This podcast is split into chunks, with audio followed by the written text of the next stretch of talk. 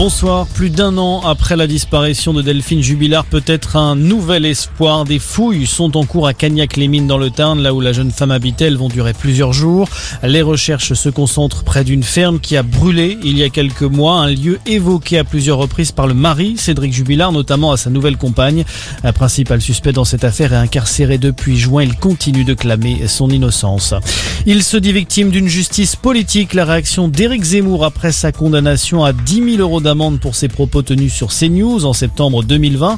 Le candidat à la présidentielle avait qualifié les migrants mineurs isolés de voleurs, assassins et violeurs. Absent lors du jugement rendu cet après-midi par le tribunal correctionnel de Paris, le polémiste a déjà annoncé qu'il allait faire appel. S'apprête-t-on à sortir de la cinquième vague de coronavirus en France? Les experts scientifiques se veulent confiants et optimistes sur l'évolution de l'épidémie.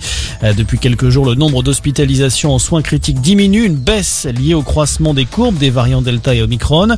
Les taux d'incidence commencent également à reculer dans certains départements comme par exemple en Ile-de-France.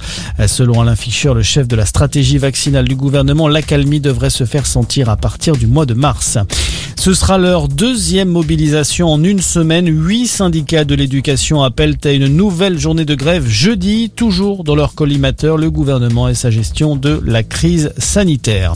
En Chine, les Jeux Olympiques d'hiver de Pékin en petit comité à un mois de la compétition. Les organisateurs ont décidé d'annuler la vente de billets au grand public. À la place, il y aura des invitations avec un objectif clair, mieux gérer l'afflux de spectateurs alors que la situation sanitaire est toujours très compliquée euh, sur place.